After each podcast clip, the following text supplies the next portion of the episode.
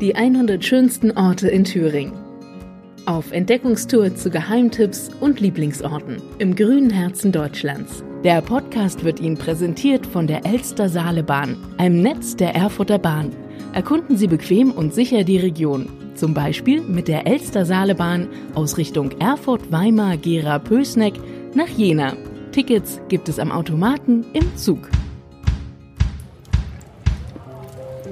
Unser heutiger Ausflug führt uns in die noble Gesellschaft des 18. und 19. Jahrhunderts in einem der ältesten Häuser Weimars, dem Kirms-Krakow-Haus.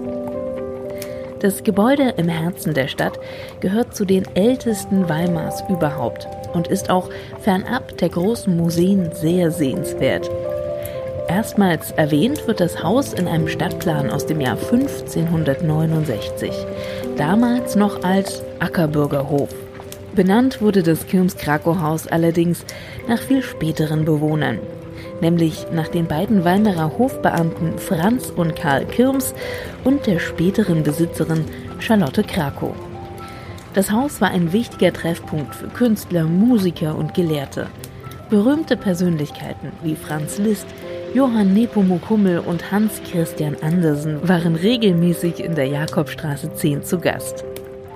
Das Gemäuer bietet Besuchern heutzutage mit original erhaltenem Mobiliar einen Einblick in die Wohnkultur um 1820. Wer innen genug gesehen hat, der kann dann den malerischen Hof und den Biedermeiergarten erkunden, der nicht umsonst als einer der schönsten Hausgärten Weimars gilt. Hier finden im Sommer auch regelmäßig Lesungen, Theater und Konzerte statt.